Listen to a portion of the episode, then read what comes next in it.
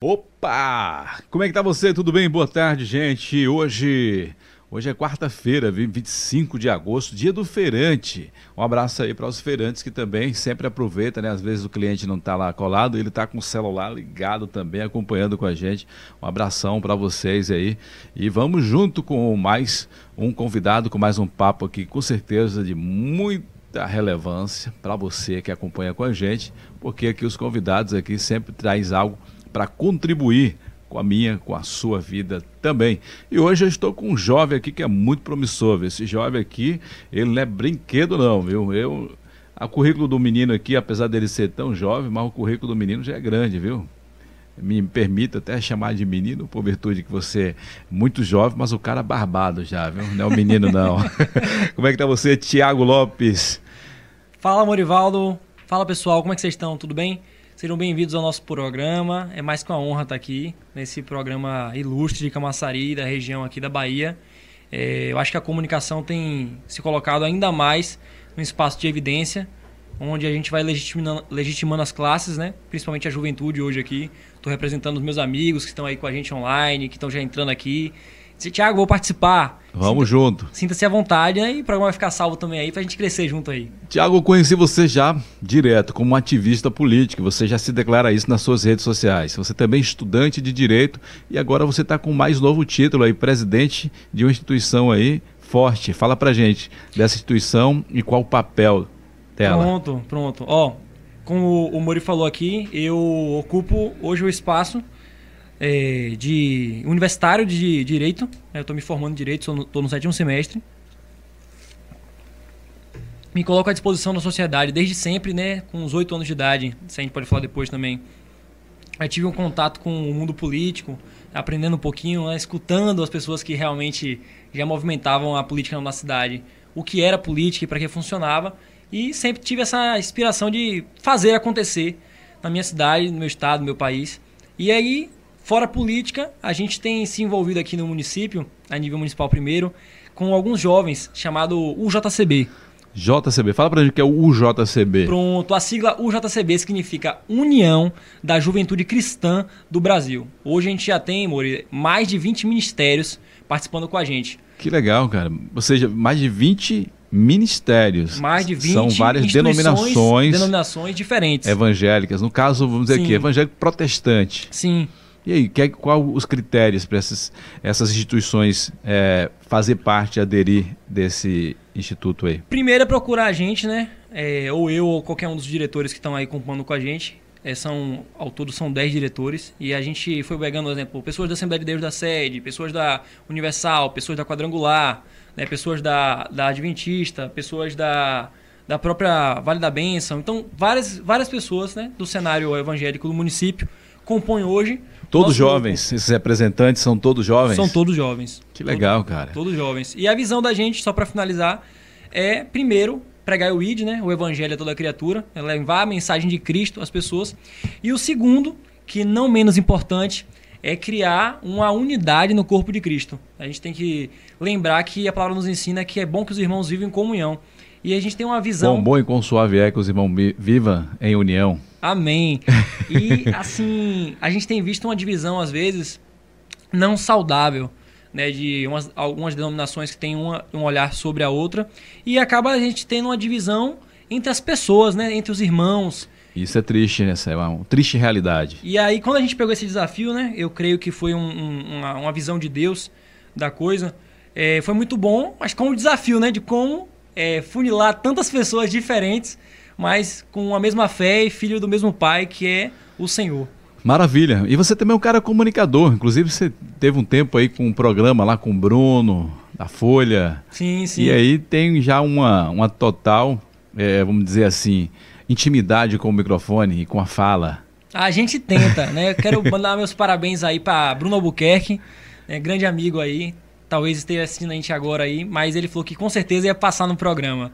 Deu uma oportunidade, a gente teve o elenco lá no programa A Voz da Juventude, onde Legal, eu conseguia ser o âncora lá e apresentar, trazendo pautas a nível nacional, municipal, estadual. E sempre essas discussões, né? Tanto política, Sociais querendo ou não, nessa questão social, essa questão aí é, da igreja também, querendo ou não, também tem um envolvimento político nessa situação. Sim, sim, sim. Porque a gente tem, a gente tem uma visão, muitas vezes na, na, em algumas igrejas, isso tem sido desconstruído com o tempo. É. Isso tem sido desconstruído com o tempo, que o cristão ele não deve se envolver na política, né? Assim como muitas vezes a gente escuta na sociedade dizendo que o jovem não entende de política, que o jovem não deve se envolver na política. Então, assim, a gente tem muito essa coisa que, na verdade, é um mecanismo projetado para que as pessoas se afastem da política. Somente isso. Quando a gente se ausenta desse espaço, desse cenário, pessoas ruins assumem esses postos. Então, e aí depois fica difícil reclamar, né? Exato. Então, assim... A gente falando aqui em termos de política, de, de posicionamento, em termos também de, de, igreja e tudo, eu lembro né, que antigamente o pessoal fala assim, que a televisão é coisa do diabo, e tinha algumas denominações que não assistia televisão. Hoje, qual é a igreja hoje que não queria ter um programa na TV? E eles não conseguem porque custa um valor caríssimo. Não. Ou seja, entregaram ao diabo e o diabo hoje é, é, cobra bem caro para é, eles. E houveram outras que saíram na frente, né? Que foram beneficiadas. Né? Isso. Né?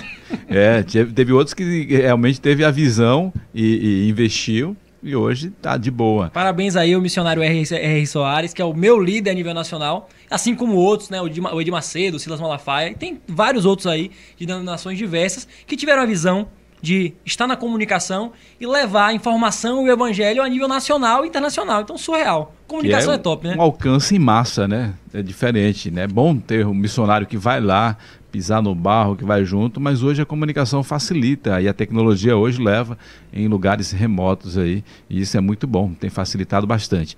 Mas vamos lá, vamos voltar um pouquinho, apesar de você ser novo, mas claro que você teve uma infância, teve adolescência, vamos por essa fase aí. É, mas eu o que te, te motivou a ter essa chama, esse desejo de ter esse movimento dentro da política? Vem de quem? A sua mãe? Porque a sua mãe, que eu conheça, ela já foi candidata a vereadora aqui por, do, por duas vezes, ou teve mais vezes? Não, a gente começou em 2008, né? não viemos candidato. A gente começou a construir a visão de um nome, né? Mas a gente não deu seguimento depois das convenções. Né? Na época a gente estava no Partido Social Cristão, no PSC construindo um pouquinho de política no município. E aí eu comecei a escutar algumas pessoas, algumas figuras públicas aqui do município que construíam política de maneira correta, né? A gente acaba escutando também algumas pessoas que faziam algumas andanças errôneas, mas vendo como é que funcionava, né? Como é que as pessoas dialogavam, o que, que podia ser feito pelas pessoas, comecei a observar. Em 2012 a gente veio, candidato. A minha mãe teve 354 votos de primeira eleição uma, uma, uma é, postura muito boa, né? porque um candidato tem mais de 300 votos de primeira eleição em uma cidade de Camaçari, com a quantidade de habitantes que tinha na época, muito bom. Tanto que ela foi convidada para vários partidos. A gente é, participou do processo estadual também.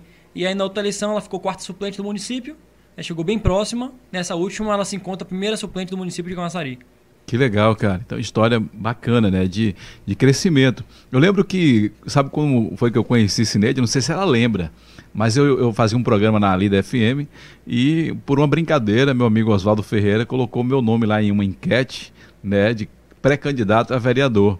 E nessa enquete, o meu nome tomou uma proporção gigantesca. Acho que eu fiquei entre um segundo, terceiro, alguma coisa assim. Show e aí, Cineide me ligando. Aí teve um rapaz também chamado Tiago, tinha um cabelo grandão né, que tem o mesmo nome que você, que ele acho que trabalha na prefeitura também. Ah, Tiago, na época eu, ele é um era jovem do, também. do PMDB. Ele foi lá também na TV me procurar e Sinede me ligando e Morivaldo, a gente precisa conversar. Eu falei, querido, eu sou locutor de rádio, não tô nisso não. Isso foi uma brincadeira que o Oswaldo Ferreira fez, meu amigo lá da, da rádio.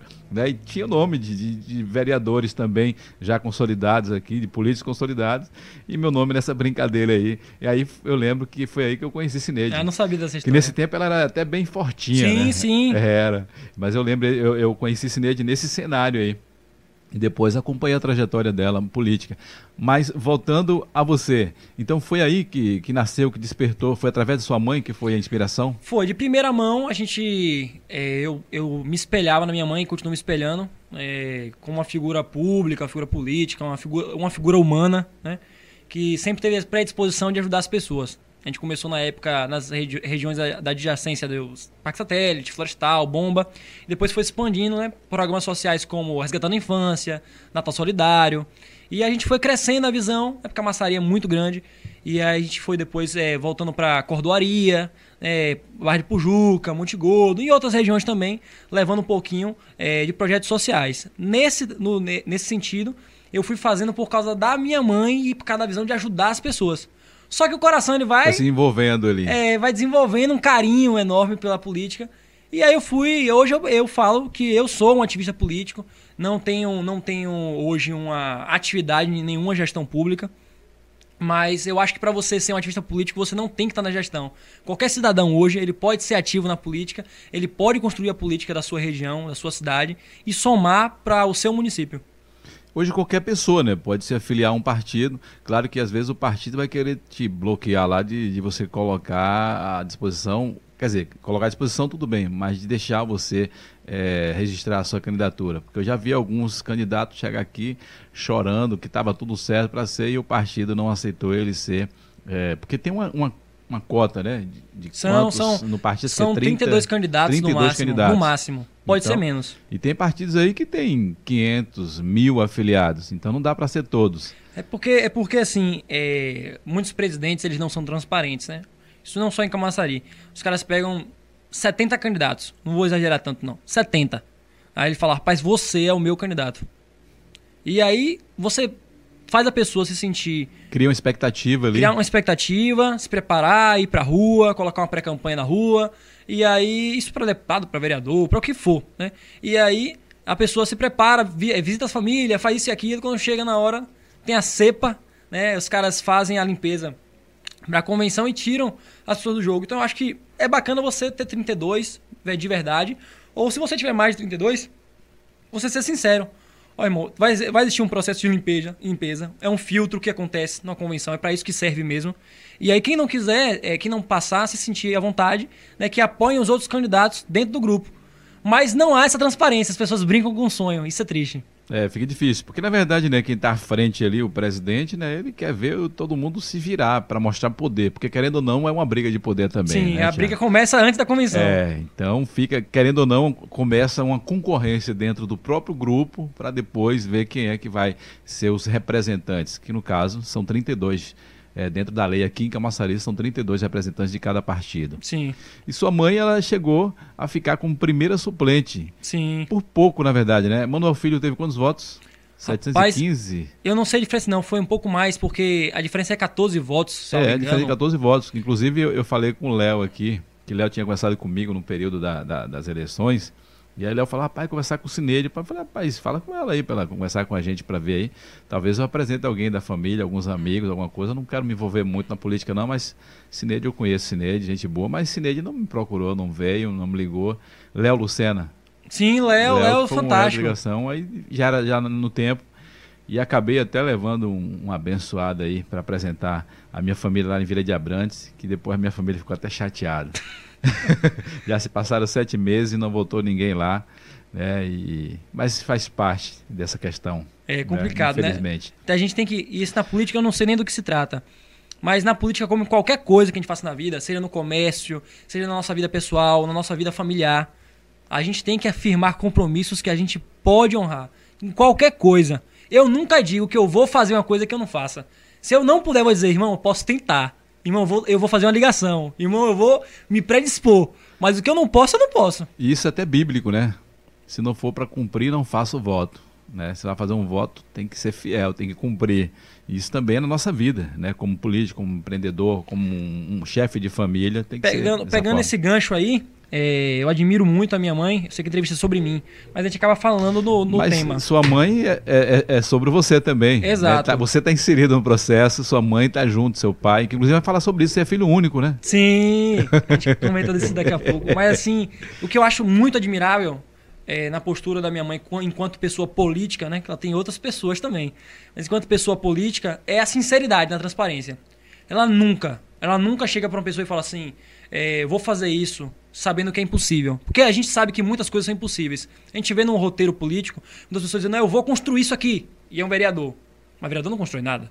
Ah, eu vou, eu vou, eu vou, eu vou fazer isso aqui. O vereador não, é, não, não, executa. Não executa, ele propõe, ele legisla e fiscaliza. Acabou. Acabou. E aí, essa falta de transparência nos outros é o que eu acho que tem de sobra em manhã, sabe? Ela, ela é muito transparente, é muito sincera. Se você disser que é só vem nisso ou naquilo, ela fala, oh, irmão, então obrigado pela oportunidade de ter me escutado, mas construa com alguém que possa te dar isso, porque isso aqui Então, assim, a sinceridade na política faz diferença. Às vezes você demora de chegar, mas às, às vezes, é isso que você falou, às vezes demora de chegar lá, né? Porque, querendo ou não, a malandragem rola solta. Não quero generalizar, dizer que é todos, mas. Mas muita gente. Uma grande maioria aí, vamos dizer assim, que chega lá e se até permanece lá levando dessa forma, né? Naquele velho tapinha no ombro. Sim. Que vai resolver, né? que vai fazer e de fato só conversa. Vamos então às redes sociais aqui, deixa eu abrir aqui para ver quem é que está acompanhando aqui. Dê uma olhadinha aí. Vamos ver aqui. Olha aí, seu pai está acompanhando aqui, trazendo parabéns a toda a equipe. Onésio Lopes, um abração aí. Fala, painho. Paizão Coruja aí. Também, ele falou aqui, ó, jovem forte, futuro certo. João Vitor tá dizendo, bora Tiago. TV Web foi, aí, o Bruno tá aqui também. Ó, o Bruno tá acompanhando, tá dizendo boa tarde. Aquele Amplexo ao nobre amigo Tiago. Grande abraço pra você também, Brunão. Esse Bruno é uma figura, né? Bruno ele ainda é presidente do. Da Rotary Camaçari. Rotary Camaçari. Tem o meu amigo que é presidente da Rotary em São Paulo, defensor público federal, Pedro, que inclusive foi o cara que fez a primeira, é, o primeiro Falando Sério podcast aqui. Pô, show de bola. É, foi top. Então tá aqui, tá, tá cotado, registrado. Né? É, quem mais aqui? Juan Coroa entrou ah, aqui acompanhando. Grande amigo, é, também tem um podcast aqui no município. É? Que legal. É, um cara da comunicação aí. Um abraço, Juan. Obrigado pela, pela, pelo convite lá, o Fala Juventude. Isso é muito bom essa questão de podcast aí, que a juventude está chegando junto, porque às vezes não tinha fala, não tinha oportunidade em TV, em rádio. Sim. E hoje o podcast, né, tá democrático aí, você. E, e o papel da comunicação é claro, né? Quanto mais a gente tem uma comunicação transparente, menos tem um monopólio dessa informação. E isso tem até mudado né, o posicionamento político do Brasil. Sim. Né? O pessoal fica aí falando que o Bolsonaro é o louco, é o doido e tudo. Como foi que o Bolsonaro chegou no poder? Foi usando as redes sociais. Chegou através das redes sociais. Né? Quebrou aí as grandes mídias aí e caiu para dentro, caiu no gosto do povo. E o homem tá aí. Vamos ver quem. Ah, o Bruno falou mais aqui, ó. Rapaz, olha a voz do âncora. Abraço. Rapaz. Ô, meu amigo, um grande abraço para você. Tudo de bom aí, para Brunão. É o João Vitor ele falou aqui, ó, meu amigo, irmão, inteligentíssimo. Esse menino aqui não é brinquedo não, viu? Inteligência é com ele mesmo. Você é bem novo, né, cara? Mulher, eu não pergunto idade não, mas você eu pergunto, você tem quantos anos, Thiago? Eu tenho 20, eu tenho 20 anos. 20 anos? Rapaz, cara barbudão aí com 20 anos. Eu tenho um filho de 20 anos, cara. Você tem ideia de ser meu filho? Tem, tá errado. Tenho. Para, para com isso, rapaz. Para com isso, pelo amor de Deus. Mas vamos lá. É, Juan Corolho falou: boa tarde, Tiago. Abraço a todos. É, Edelson Bispo. Show, Tiago. Um abraço para Edelson e para a galera de Monte Gordo aí, viu? Ó, o pessoal da Orla. Que a gente vai falar também dessa transição, dessa mudança em termos de domicílio, né? Que você foi criado. Você foi criado ali no Parque Satélite? Fui Eu criado e vocês continuo residindo, né? É. Porque, assim, eu resido geral, geralmente, né? Porque depende do trâmite político, do trâmite da semana, pessoal, agenda, né? Que às vezes eu tenho algum compromisso lá e cá. Mas geralmente a gente esquematiza assim: entre segundas e quartas, a gente faz um compromisso com a sede, né? Entre quartas e domingos, a gente fica na orla. Você está morando lá em Itacimirim? É, a gente fica aqui no, no Parque Satélite de meados de semana e de meados de semana para lá, a gente fica na região de Itacimirim, Bar do Pujuca. Ou seja, a família pequena, né? É você, o paizão e a mãe. Tem Sim. dois domicílios aí, Orla e sede. Isso é bom. Mas você está fazendo faculdade em Salvador? Na região de Lauro de Freitas, na Unime. Na Unime. Nem fez jabá, mas tô falando. A gente, vai falar, a gente vai falar daqui a pouquinho aí sobre essa questão também, que eu vi você fazendo um movimento aí com os estudantes é, universitários rapaz, aí sobre o transporte. Viu? A gente vai falar sobre isso aí. Vamos aqui aos comentários mais. E esse cara aqui, você conhece? Reinaldo Cortes? Rapaz, não conheço não. Esse cara é fenomenal, velho. Esse aqui é fera, a, viu? Abraço pra Cortes Produções aí. Ele tá falando só os brabos. Top, valeu, meu amigo. Grande Reinaldo. É, Tiago Guimarães. Vamos, meu amigo. Forte abraço. Seu xará. Tá aí. O Tiago Guimarães Obrigado, Tiagão. também. Gente, façam perguntas, fique à vontade. Deixa eu voltar para a entrevista aqui, porque senão a gente passa tempo aqui e a gente, a hora voa, porque ó, já está voando aqui já, quase meia hora já de bate-papo. Quando o papo é bom assim, o tempo vai embora. Mas vamos falar, já puxei sobre esse assunto, vamos falar sobre isso. A questão do retorno aí às universidades e o transporte aqui de Camaçari já voltou a funcionar? Aquele movimento que você fez com, com os universitários aí, já teve resposta? Vamos lá, Mori. É, a gente se movimentou no município, né? Primeiramente, parabenizar aí a Raquel Voticha, outras pessoas também aí que estavam à frente, Amanda Barbosa e tantos outros, que criaram um grupo no WhatsApp para mobilizar um baixo-assinado. É, começou assim, o baixo-assinado. Antes dessa mobilização, eu já vinha conversando com minha mãe e com alguns universitários que vinham me procurando. Eu nem sabia que ia ter movimentação ainda. Tiagão, e aí, quando for ter o retorno das voltas aulas, como é que vai ser? Eu falei, fique tranquilo, que se precisar a gente vai se movimentar, né? Aí fui surpreendido de maneira benéfica, né? Com o pessoal estava fazendo já o, a solicitação de transporte via vacinado. Me colocaram, né? Me predispus a ajudar também. E a minha mãe protocolou tanto na Câmara de Vereadores, na presidência da Câmara, quanto na, na CESP, né? Que é a Secretaria de Serviços Públicos do município, é responsável pelo transporte universitário. É isso que eu ia perguntar, não tem mais Secretaria de Transporte, ainda tem a CESP que é, que está é pela coordenação. responsável. E aí a gente protocolou, fizemos um vídeo, né, de, de clamor popular, e esse vídeo ele se espalhou no município tanto que o prefeito do município, Antônio Linaldo, se posicionou nas redes sociais através da, de um programa de rádio no município, agradecendo a política da minha mãe, a movimentação do município, aos estudantes que estão se movimentando também, e que retornaria essas atividades. Começou pela aí. A gente passou uma semana e nenhum tipo de posicionamento no município. O prefeito firmou o compromisso de retornar às atividades do transporte, porém, é, deixou um espaço vago entre data, edital, como aconteceria. É inconformado com a situação, né? Os, os meninos me procuraram, os meninos e as meninas, falou: Tiagão, não vai fazer nada, a gente vai fazer nada. Eu falei: olha, eu disse desde o começo que estava à disposição. Se vocês quiserem fazer alguma coisa, e a gente se locomoveu, formamos uma comissão de universitários no município, e aí nos locomovemos para a sede da Prefeitura Municipal de Camaçari. O prefeito não estava se encontrando no município, ele estava fora da cidade, não sei onde estava, disse que não, não poderia receber a gente no momento. É, o secretário Gama, que é secretário de governo, estava em uma pauta médica, e aí a gente falou: se a gente pode falar com alguém, aí a gente foi encaminhado pelo menos para o Helder, né? Que é secretário da SECAD, né? Que, que é das finanças do município. Ele atendeu a gente, falou sobre o transporte e escutou as demandas, né? Porque assim, Mori, antes da gente falar o que foi tratado. Primeiramente, a gente tem o retorno das atividades é, escolares e universitárias na Bahia, através de um decreto estadual. Fato. A prefeitura estava ciente que isso ia acontecer. Primeiro, o primeiro fator é, por que não se preparou antes? Por que não se preparar antes para o retorno das atividades? Se sabe que vai voltar, por que não? Por que a ineficiência da gestão? Então, o primeiro passo é esse. Pô, eu sei que vai voltar, o decreto saiu antes. Vamos ligar para as universidades, perguntar como é que vai ser, se vai ser ensino, ensino híbrido, se não. Vamos botar um recadastro aqui, saber quantos ônibus a gente vai precisar. Esse transporte, como é que é presta esse serviço? É tipo o quê? É uma licitação? Pronto. Existe uma licitação em Camaçari, né, um processo licitatório, no qual a 17 é responsável no município, não sei se vai continuar sendo. A 17 é a empresa de transportes, na qual ela ficou responsável pela grande maioria dos, do, dos transportes, tem outras também. E aí, esse transporte é cedido no município, tanto na sede quanto na orla, para esses jovens que estudam em Lauro de Freitas, em Salvador, em campos diferentes aí das cidades vizinhas. A ideia foi. É, esse projeto é antigo, né? De gestões passadas, não é novidade no município. Não é novidade no município. Esse, esse, esse projeto, salvo engano, foi na gestão de Tude. Foi na época que ele era prefeito, e aí tanto o Helder Almeida do segmento, o Caetano reforçou muito a questão dos roteiros.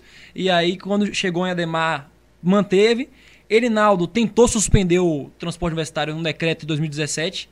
Né, ele queria revogar o, o, o, transporte, absolutamente. E aí teve um movimento no município. E aí ele, pela questão popular, ele desistiu de retirar. Tirou a pauta. É a pauta de questão. Mas voltando para agora. Então, assim, é. a gente trouxe a situação. É, as pessoas estão tendo que arcar já com faculdade, né? Muitas pessoas é, vivem é, de estágio, trabalham muito para arcar e ainda arcar com transporte, sendo que a gente tem uma renda no município capaz de arcar com isso. Eu estou falando de pelo menos 3 milhões e meio diários de arrecadação no município. Não tem condição, é isso? Será que não, não tem erário para isso? Então aí, esses alunos que estudam nos outros municípios que voltam à noite, que tipo de segurança que a Massari está ofertando para esses homens e essas mulheres que sofrem risco de estupro, de violência, entendeu? De assalto. Então, assim, a gente foi levar essa questão lá. O secretário Helder se posicionou na mesa que até segunda-feira eles iam é, trazer uma resposta fundamentada. Falei, beleza. E segunda-feira passada? Segunda-feira agora. Dia 23. Dia 23. E aqui eu vou só abrir para mostrar aqui rapidinho.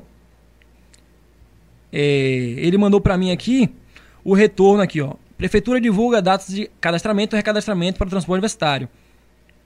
Desta segunda-feira, dia 23, a abertura do edital do recadastramento dos atuais beneficiários, cadastramento dos alunos ingressantes no, no ano de 2021. Só que assim, hum. pelo que eu vi, o transporte só vai voltar entre meados de outubro a novembro. Acabou o semestre. Acabou o semestre. Começou quando a, a, as aulas? as aulas começaram agora começo de julho, agora, né? Começo de julho, meados de agosto, algumas começaram em agosto. Então, assim. Eu tenho um transporte. Eu tenho um contrato, né? O próprio secretário do SECAD disse que existe um contrato, o contrato só está suspenso. E o contrato poderia ser reativado a qualquer momento. Eu tenho capacidade pública, eu tenho capacidade financeira. Eu tenho como fazer. Já está licitado e não faz, eu penso que ou tem uma incompetência ou tem uma crueldade, né?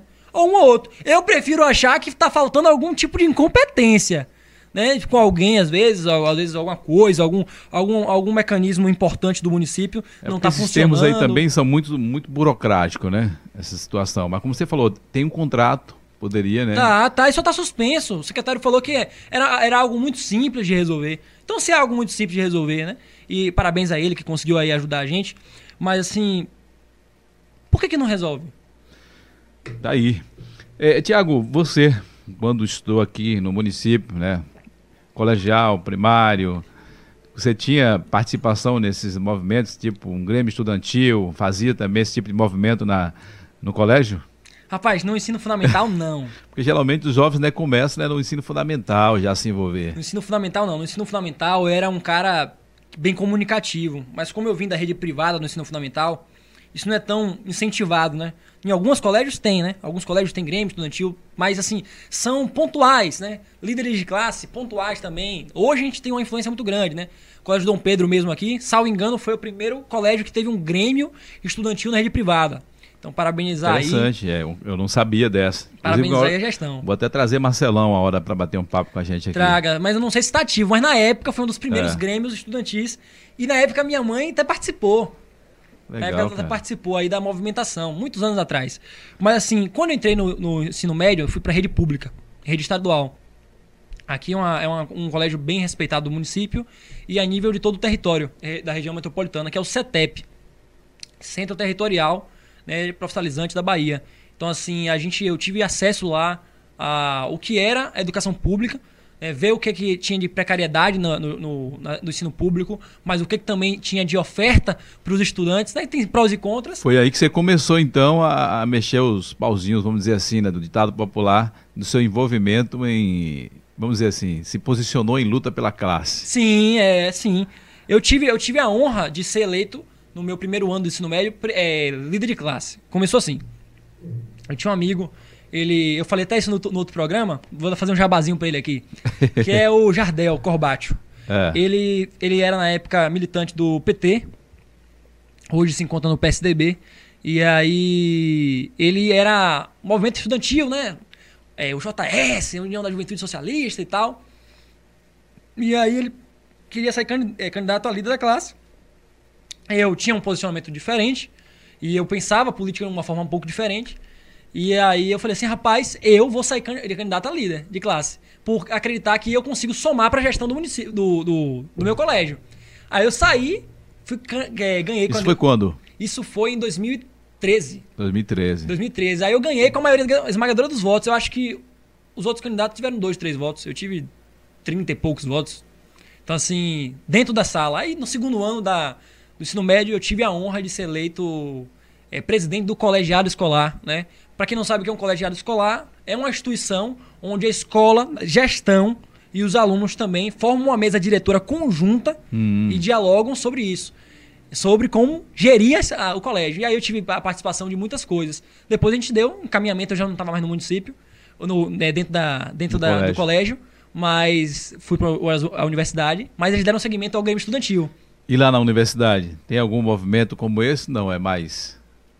Rapaz, na faculdade a gente tem é, alguns movimentos mais voltados para o acadêmico, né? Como eu tinha uma, um compromisso muito grande com o município de Camaçari, eu não me predispus a participar da atlética, da, do segmento da diretoria do, acadêmica do, do, da instituição, porque eu tenho alguns compromissos no município com o público aqui. Mas eu sempre somo com as nossas palestras, com as nossas movimentações. Mas assim, Mori, para não deixar passar em branco, só para tocar no assunto da, do ensino médio, lá eu tive uma importância muito grande, porque. E agradecer a professora Márcia, né, que é diretora do colégio até hoje, que abriu portas fenomenais para mim. Eu tive a oportunidade de participar é, de um diálogo social da Diese, né, que é um órgão a nível nacional, onde a gente pôde contribuir para a educação técnica de todo o estado da Bahia. Lá estavam representantes do Senai, do IFBA, do CETEP, de toda a rede pública e privada do sistema 5S. Então, assim, eu pude dialogar e trazer a relevância de como melhorar o sistema técnico de ensino no município. No ano seguinte, lá para 2015, isso foi 2014, no ano seguinte, 2015, eu tive a honra de participar do projeto Líderes de Classe do governo do Estado. Na época, Rui Costa estava é, no primeiro mandato e ele lançou um programa de líderes de classe, uma, uma coisa mais organizada do que era o líder de classe já na, nos colégios estaduais. Sei. E aí reunindo as principais lideranças da Bahia, né, dos colégios estaduais do, da, do nosso estado. E eu tive a honra de participar também e somar para a contribuição desse projeto a nível estadual. Então deu tempo de escutar algumas falas, de aprender com algumas pessoas, algumas pessoas e somar para a gente construir política nesse município um dia. Cara, eu tô falando com um cara aqui de 20 anos, o cara parece ter já uns 60 anos. Mas a pergunta agora, vamos falar, vamos pro hoje agora. Hoje você está afiliado a algum partido aqui em Camaçari? Rapaz, eu não sou um cara muito apegado a partido. Eu sempre falo que eu não sou um cara partidário. Posso vir a ser um dia? Quem sabe. Mas eu não sou partidário. Mas hoje eu estou filiado no PDT, partido do qual minha mãe é suplente do município. Não tenho grandes desavenças com a sigla. Acho que é uma sigla que teve é Brizola. Né? Principalmente, né? né em termo municipal, isso é sempre está mudando, né? Sempre sim, sim, muda sim. as figuras, inclusive a, o diretório, né? Vamos dizer assim, regional, municipal, sempre está mudando. Então, de fato, quem ficar com paixão por partido, às vezes fica, fica de fora de algumas sim. situações. Sim, eu, eu, eu participei do processo político, né? Com a minha mãe, com o candidato a prefeito Oziel, né? um grande amigo. E aí eu tive a honra de participar, de movimentar a juventude dentro da sigla. Estou filiado, mas não tenho essa, essa paixão partidária. Eu sou hoje alguém que milita pelo povo.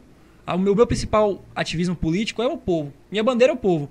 Então, assim, não é ah, PSDB, DEM, PT. Não é o partido que faz as pessoas. São as pessoas que fazem a, a vida das pessoas melhorarem. São as figuras que fazem a política significar. Não é a sigla A, B ou C. Você pode estar no partido aparentemente certo e ser uma pessoa corrupta. Verdade. Você... Então. E de fato, né, querendo ou não, dentro desses partidos aí não é 100%, nenhum, acho que nenhum, nenhum tem 100% de pessoas, digamos assim, corretas, né? Sempre tem uma alma suja também inserida aí. Sim. Mas vamos lá, Tiagão. É, a sua mãe, foram quantos? Dois ou três vezes ela colocou? Três plates. Três, né? E você pretende agora pegar esse bastão da sua mãe? Porque eu vejo que você está mais envolvido ainda. Claro que sua mãe continua com seus projetos sociais, defendendo as mulheres, continua inserida no processo político aí. Mas eu vejo que você, com esse todo o gás, com todo o conhecimento, com toda essa energia, você está tá bem posicionado. Qual o pensamento? Você já tem no seu pensamento já de colocar seu nome à disposição nas próximas eleições, eu digo até em nível estadual, ou não, ainda é cedo? Rapaz, o pessoal no meu nome me perguntando se eu ia vir deputado. é. o, pessoal, o pessoal me perguntando, Tiago, você vem deputado estadual, é isso? Rapaz, não, gente, eu tô, eu tô me colocando à disposição da juventude, como sempre estive. É, a gente tem hoje uma influência no Instagram é, muito grande. Eu estou crescendo na, nas redes sociais, tem muita gente maior que eu, né? E mas o povo eu, gosta disso nas redes sociais. Mas eu tenho uma eu tenho uma autoridade hoje dentro das redes sociais, pessoas que me acompanham para saber que eu, eu, faço uma política séria, né? Eu, eu trago informações sérias. Então, mas assim, respondendo a pergunta, Mori, não. Não tenho nada definido, não. Ah, eu acho que o projeto do grupo, né, do grupo político hoje, continua sendo o Cineide à frente de tudo. É, não sei como é que vai ser os próximos passos. Não sei o que está para acontecer. Talvez a gente descubra alguma coisa, algum, algum detalhe esse ano ainda. Mas assim, acho que a política é de momentos e as coisas vão sendo declaradas com o tempo. Mas pode ter alguma notícia aí nos próximos meses, não sei. Mas assim, eu particularmente não tenho nenhuma visão agora. Agora sim, Thiago, você tem algum dia? Pronto, algum dia tenho sim. Botou o pé dentro aí, pronto. Tem Porque algum... querendo ou não, você está inserido direto tem, tem no processo. Dia, sim, eu, eu acho que não só eu, mas como vários outros amigos que eu tenho uma grande consideração, no município, na cidade de circunvizinha, Simos Filho, Dias Dávila, Lauro de Freitas, a gente tem uma relação bacana. E partidos totalmente diferentes. Eu sempre influencio na política e falo assim: você tem que se movimentar, você tem que se posicionar. E eu também quero ser um indicador político bacana na Bahia, sabe? Eu quero somar um dia no meu município. Acho que eu já somo um pouco, né? mas eu quero somar um dia. Mas assim, esse dia é algo relativo. Se houver um chamamento popular, é, se houver um chamamento um dia, Tiagão, nós precisamos de você. Em A, B, C, D, pleitos. Eu estou à disposição. Acho que o nome a gente coloca quando é chamado. Mas acho que não é bem assim. Você fica à disposição. O cara fica até, vamos dizer, igual o professor, eis-me aqui. Sim. se rolar, né? Se rolar um convite aí, não vou dizer não. Né? E eu creio que você deve ter essa orientação do seu grupo, em especial da sua mãe, querendo ou não nesse grupo, a sua mãe é a líder. A líder do né? grupo inteiro. Isso. Então eu creio que você deve ter essa orientação. Mas vamos, vamos dizer que agora não. Você não né, não, não vai colocar seu nome para ser candidato a deputado agora em 2022, mas 2024 pode ter essa possibilidade de você colocar aí para vereador aqui em Camaçari. Rapaz, eu, eu vou reiterar a última resposta. Eu acho que a política ela é cíclica, né? A gente tem agora uma, um processo político muito importante em 2022, onde as figuras públicas do município vão disputar. A gente tem é, uma possível mola propulsora para uma eleição para 2024. Tem pessoas aí que vão estar tá disputando a prefeitura na próxima eleição, então já estão se posicionando aí, pegando os personagens políticos do município. Tem muita coisa para acontecer. Porque o cenário político em Camaçari é tão importante, só para você entender, porque o pessoal acompanha a gente aqui até fora do todo, país, né? né? Fora do país. É fora do país até fora do país. Camaçari é uma cidade tão importante, né, que a visão a visão aqui dos principais políticos não é nem ser deputado federal, nem estadual. A visão do político aqui é ser o prefeito daquele Camaçari. Geralmente, né, alguém que vem do interior, que entra lá como vereador, entra como prefeito, para depois, ele está na visão de chegar deputado estadual, deputado federal. Aqui é o contrário. Temos que entra como deputado estadual, deputado federal, às vezes, para chegar no, no, no, topo, vamos dizer assim, no topo histórico político aqui em Camaçari, especificamente em Camaçari, que é ser prefeito. É porque eu acho assim, não sei nas outras cidades. Eu acredito que seja a mesma coisa. Mas você ter um histórico de ter sido, nem que seja uma única vez, prefeito da sua cidade, é uma honra muito grande. Você ter a oportunidade de construir políticas públicas ambientais, de, de trânsito, de segurança, para mulheres, para jovens, educacionais, saneamento básico. Você mudar a cara de um município é dignificante. Então, assim, acho que quase todo mundo já pode ter pensado em ser um executivo do município um dia. É, porque ser gestor de sua cidade, de fato, né? Olhando por esse lado histórico aí, vai ser para a vida toda, né? Então, geralmente quem entra na política não entra só para fazer apenas uma gestão de quatro anos. Mas respondendo, como a política é cíclica, a gente tem um cenário muito forte em 2022, muita coisa pode ser definida para 2024. Eu acho que é muito cedo para dizer qualquer coisa. Como e como você falou também, quem decide isso é o povo, né? Se tiver um grande movimento, e hoje a gente vê os movimentos hoje é medido em questão das redes sociais. Sim. Há um clamor, há uma manifestação hoje através das redes sociais. Então, isso que define também. Sim. Mas a resposta é, com certeza, um dia. Com certeza, um dia. E você, 2024... e você é muito jovem para isso é... também. Agora sim, uma certeza eu te digo. 2024, se eu estive, se eu estive em 2020 ativo, na política municipal. Aguardem, porque 2024 eu vou estar mais ativo ainda. E com mais experiência. Sim. Com então, mais conhecimento. Com inclusive, certeza a gente cara... vai estar construindo política no município. Inclusive Muita. você que está né, é, estudando direito aí, já quase no fim. Qual semestre você está? no sétimo semestre. Sétimo, está quase que terminando aí. Quase graduando já. Né, quase graduando. E claro que você está fazendo direito para adquirir conhecimentos para inserir nesse processo aí. Oh. Porque eu ia perguntar, se você fosse um, um, advogado na área penal, com a lábia, com, com esse posicionamento que você tem, meu irmão, você vai longe. Rapaz, né? eu, quando entrei na, na, na faculdade, eu tô primeiro no assunto penal que você falou aí. Eu tinha uma visão meio é, errada, né, errônea sobre a visão penal, né? Que eu tinha aquela, aquela visão popular, né? Advogado de criminoso. Advogado pode cadeia. Tem? Tem. Muitos. Mas Hoje eu vejo de uma maneira diferente. Por exemplo, um pai de família. Um pai de família que estava no trânsito e um trânsito mal sinalizado e aí não tem um, não tem não tem um radar isso e aquilo não tá uma boa estrutura tem uma passarela mas algum ousadinho passou embaixo e você atropelou aquela pessoa. Aquele rapaz vai ser acusado de homicídio. Quem que vai defender ele? Se não for um advogado penalista de qualidade. Entendeu? Então, exemplo, com vários outros cenários. Então, hoje eu parabenizo muito as pessoas que estão dentro do direito penal para fazer valer o direito. Mas, tocando no assunto do que você falou sobre construir junto com o que a gente aprende na academia, é, eu tive a honra de ter um mestre chamado é, Geraldo Anton Bacelar, né? Doutor, pós-doutor, mestre. Seu professor lá? Na Unime. Mestre. Na Unime. E aí ele não tá mais aqui, tá na Dinamarca. Um cara fantástico.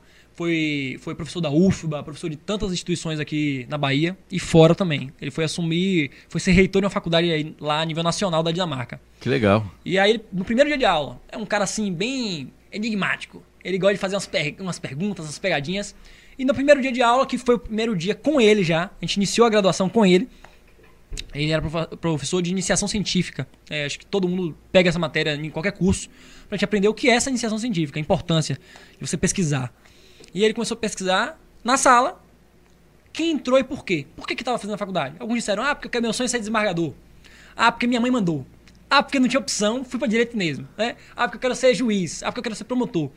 Aí quando chegou na minha vez, ele falou assim, e você, menino? Você entrou na, você entrou na, na, na, na faculdade de Direito pra quê? Aí eu falei assim, porque eu quero ser um político referência. Aí a sala toda parou assim para me ver. Isso você tinha o quê? 17 anos eu aí? Tinha né? 17 anos. 17 anos. A galera parou assim e olhou e falou assim. Aí ele olhou e falou assim: você é corajoso. Eu tenho não sei quantos anos de, de, de, de, de mestre na sala de aula e eu nunca vi ninguém abrir a boca que entrou no curso de direito para ser político. Aí eu falei assim, por que assim?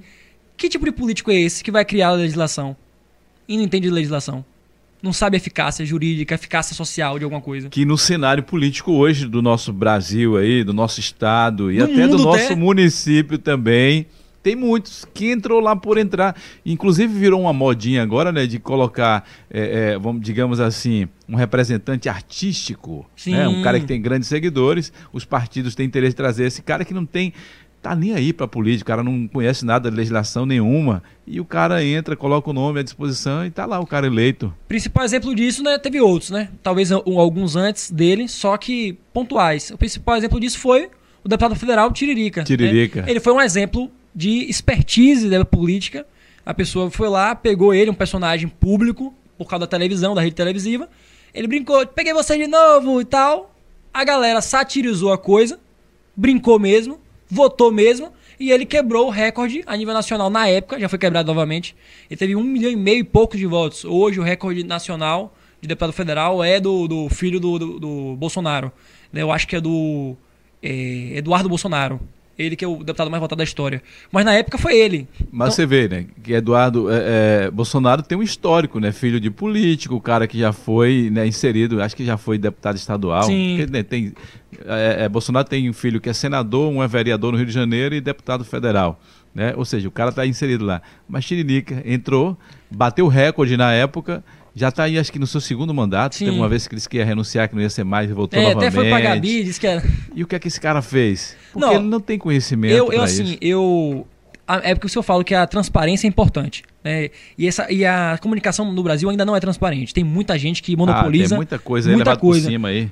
Pelo contrário, eu vejo que dentro do nível da cultura, o Tiririca influenciou muito no Brasil. Muito. Em que sentido? Muitos projetos voltados para a cultura na região de São Paulo. É, porque ele já tinha trabalhado, e ninguém sabia, ele já trabalhado já na Secretaria de Cultura no município dele. Então, assim. Só que, assim, a, a, a questão é. Ficou toda aquela pergunta se ele era analfabeto, se não era. O grau de escolaridade dele realmente era efêmero. Fato. E eu acho que a gente tem que colocar pessoas. Eu não estou falando que tem que ter PHD na política. Às vezes tem alguém, às vezes, mais simples que tem uma intenção de fazer muito mais do que uma pessoa. Mas precisa ter conhecimento, mas, porque, como eu falei, a questão burocrática é, é isso, muito complicada. Se você não tiver um expertise. técnico, as pessoas têm que se preparar para isso. Pô, tem teste para tudo, né? Para habilitação, né? Para isso, para aquilo, para vestibular, para fazer na faculdade. Para político não. Por que não tem teste para político? Qual, o que é que você vem fazendo na sua história, na sua carreira? Por que não tem currículo? Sabe? Para mim, pelo menos para você protocolar uma candidatura no TRE, você tinha que ter um histórico social. Não tem. Não tem, não. Não tem. É complicado, né? Bem, bem Então eles usam essa, essa, esse negócio, que, o, essa proposta que você trouxe pra gente, Muri, sobre pessoas, personalidades famosas a nível nacional, estadual, municipal, influencers, hoje em dia tem, tem a figura dos influencers, né? Influencers, comediantes, jogadores de futebol, né? O próprio Romário foi um exemplo disso. É, é, comediantes, atores, atrizes, e aí elas se destacam porque tem um destaque a nível social na mídia. Mas às mesmo, vezes tem que somar é, na política. Mesmo que essas pessoas né, tenham um amparo aí bem grande, uma estrutura de assessores e tudo, mas mesmo assim acho que é, tem que ser, tem que vir da essência da pessoa, que nem você falou aí. Né, você com 17 anos está na faculdade e já falou porque estava fazendo ali na né, faculdade né, para fazer a diferença na política. E, e, quando você sentou aí conversando e falando sobre estudou direito e sobre a tua fala, eu digo, Tiago, eu não vejo Tiago com um escritório de advocacia. Tiago ele está fazendo direito, que é para inserir dentro do processo político, né? Que você é um jovem, menino novo ainda, 20 anos e começou também é, é, já novo na universidade. Então, cara, você está uma, uma, uma bomba aí preparada. Aguardem, viu? Pum. E eu só desejo né, o, o melhor, porque eu torço né, para a juventude, eu torço para os jovens que chegam com todo o gás, com todo o desejo de fazer as coisas acontecer. Infelizmente, já muitos aí decepcionaram né, no cenário político, já teve muitos jovens aí que fez besteira, mas tem muitos aí que têm se posicionado e têm feito a diferença. E isso tomara que continue fazendo. Porque acabou aquele tempo, né, dos, vamos dizer assim, dos caciques né, da política, aqueles, vamos dizer que eram os grandões, os ricões, os generais. Rapaz, eu, eu não digo que, que acabou. Eu digo, assim, eu entendi. É, não, não acabou, entendi, mas, entendi mas não está só eles. Abriu, abriu uma, uma, uma porteira um pouco é. para de acesso. Ainda existe essa questão de pastar bastão de pai para filha aí dos grandes tem, poderosos tem, ainda. Ó, a, gente, a gente tem uma política muito ainda muito ainda presa na mão de algumas, algumas figuras públicas, exemplo, Sarney, é, Hernan Calheiros. É, ainda tem essas questões de hierarquia que, familiar ainda que são mandam. Pessoas, são pessoas que dominam a política estadual totalmente, sabe? Isso é nível nacional todo. Aí quando chega na Bahia, na região metropolitana, a gente, a gente tem uma disputa pau a pau, né? É, é, trazendo para o popular, né? Uma disputa real da coisa. Mas quando você vai a alguns interiores aí da região, sul da Bahia, oeste, Irmão, Ainda continua política, os coronéis da política exatamente, ainda mandam, é verdade. Porque eles monopolizam o comércio todo. As grandes, os grandes, é, as grandes cabides de emprego né, do comércio são do, dessas pessoas. Né? As fazendas são dessas pessoas.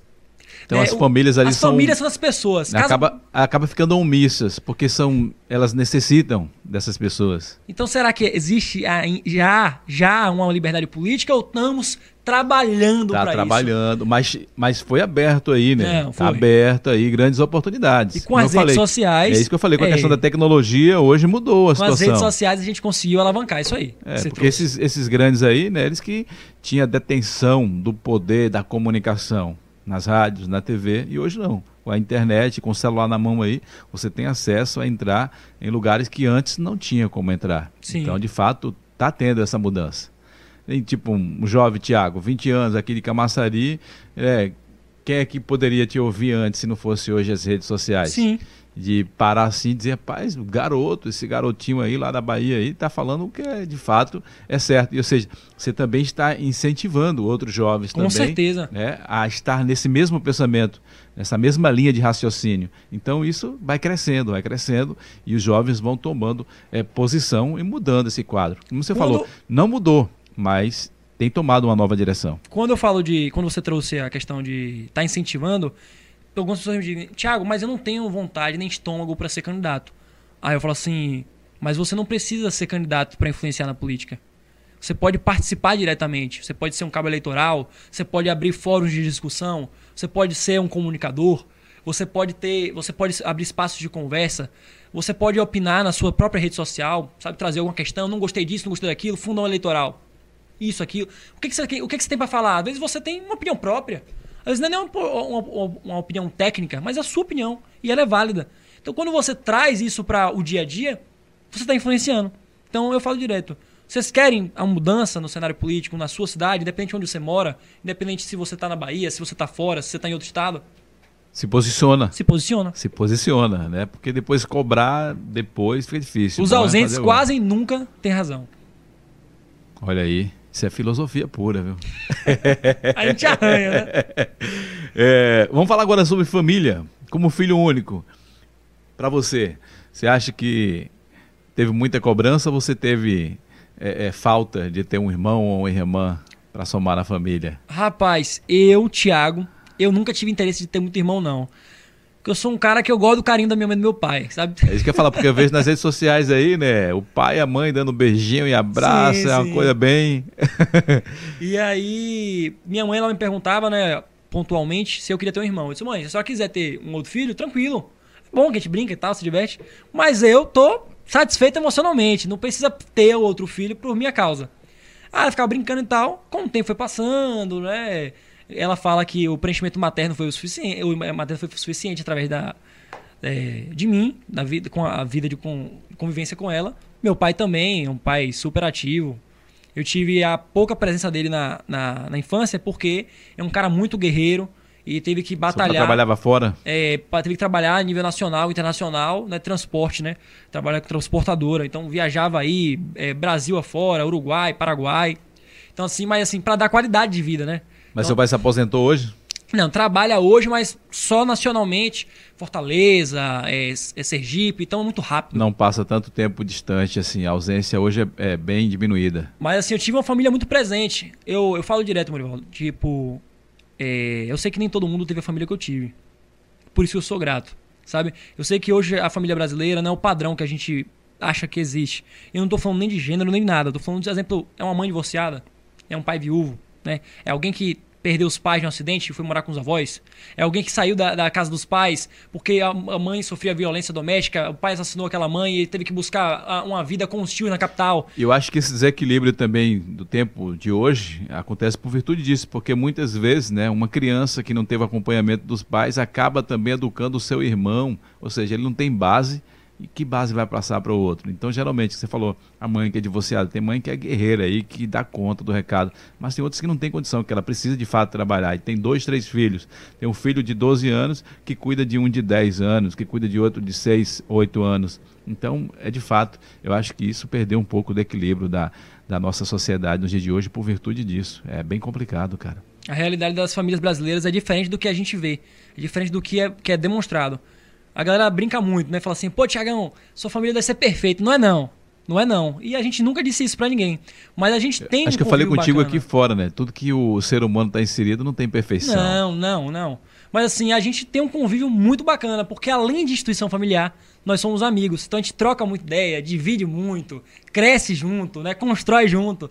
Então é, é bom. Beleza, e já quase chegando no final aqui, mas também tem aqui o nosso amigo Henrickson. Tá dizendo parabéns, Tiagão. O João Flávio já falei, né? João Flávio. Heine Kelson é o meu amigo aí. Heineken. É, ele tem um programa aí de gamer no, no YouTube. É Giovanni Altafini, um cara surreal. Obrigadão, Gil.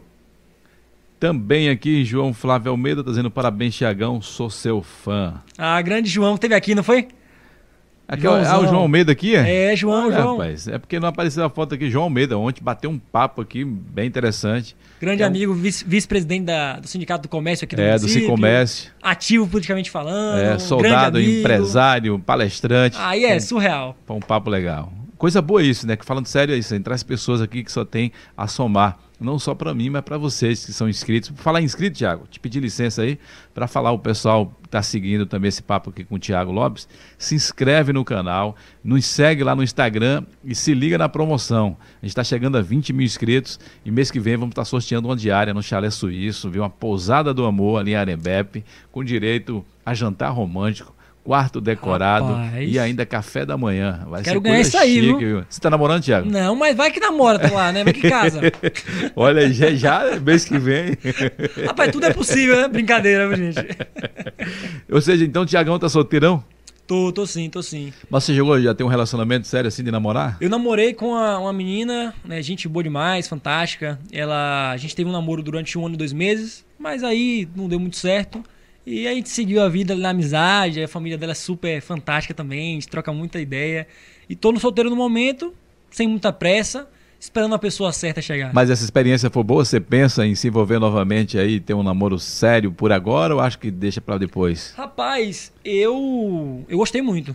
Foi, foi bom, muito né? satisfatório esse namoro, mas eu não tô apressado Porque hoje eu tenho uma vida um pouco diferente da grande maioria dos jovens, né? Agitada. Eu sei, eu sei que os jovens eles têm vidas diversas, né? Alguns universitários, outros empreendedores, outros os dois, né? Outros já pai de família, cada um com sua realidade, outros os três. É. Né? E aí é, eu tenho um sonho, né? Eu quero construir essa cidade, eu quero ajudar a construir essa cidade. Eu tenho a minha vida política, eu tenho a minha vida profissional, eu tenho a minha vida de empreendedorismo, eu tenho a minha vida dentro da universidade. Eu tenho pouco tempo às vezes, então tem que encontrar uma pessoa que esteja não vai ser, não vai ser qualquer, qualquer menina aí que vai segurar essa onda. Não, né? não, qualquer não, né? Eu acho que não existe qualquer, né? mas tem que estar qualificada para mim também. É, complicado. Olha, sua mãe chegou aqui falando aqui também, tá dizendo parabéns, meu filho, orgulho de você. É, namoro tem que passar por manhinha. Aí, eu tenho que ver o currículo. é, Olha aí. Então, mulheres, tá com coragem de mandar o currículo aí? Vai enfrentar Dona Cineide Lopes. Acho que é um filtro rigoroso aí, viu? Mas olha, cara, muito bom esse papo aqui descontraído, né? De conhecer é, um pouco aqui da tua história. Desejo sucesso para você, que você continue nessa visão, né? Nessa visão aí de estar tá querendo melhorar a vida é, das pessoas da cidade que você vive, que você escolheu aqui também para continuar a morar e investir e que você possa contribuir, já está contribuindo, que você possa contribuir muito mais. Como você falou lá com 17 anos, estou fazendo direito aqui para contribuir na política, se posicionou então, que você continue nesse pensamento aí, né, buscando cada vez mais é, trazer uma esperança para os jovens, para as pessoas que vivem aqui. Porque, querendo ou não, como você falou, se as pessoas boas não se inserirem na política, os maus é que vão continuar mandando e o povo vai continuar sofrendo. Eu vou trazer uma frase aqui rapidinho, amor. Eu sei que você vai encerrar daqui Se você mandar uma frase, então eu vou pedir para você olhar naquela câmera ali, já mandar ali com exclusividade nessa câmera na sua frente aí. Manda Pronto. aí. Pronto. Tem uma frase de um grande líder ativista cristão e político chamado Martin Luther King, que ele diz que é no silêncio dos bons que os maus dominam. Então, se você está insatisfeito com a situação da sua cidade, do seu município, da sua região, do seu estado, do seu país. Às vezes tem alguém lá fora escutando a gente, Muri. Se movimente, se posicione, esteja disposto a fazer a mudança. Eu estava conversando com um amigo tem dois dias.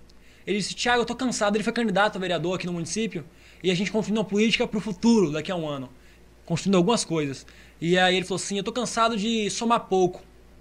Aí eu disse para ele assim: É verdade, às vezes a gente consegue fazer muito pouco. Mas sabe o que me alegra? Aí ele o quê?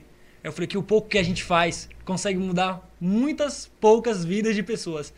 Poucas pessoas mudam de maneira muito significativa. Então, se a gente conseguir juntar o meu pouco, o seu pouco, o pouco que você que está assistindo aí, o do seu vizinho, do seu amigo, a gente consegue ajudar muita gente. Então, ou você se posiciona, ou você vai continuar vivendo a mesmice. Ou você se posiciona para transformar a realidade do seu município, da sua região, ou nada vai mudar. E se você quer construir isso, se posicione, me procura, não importa onde você está, a gente vai construir juntos.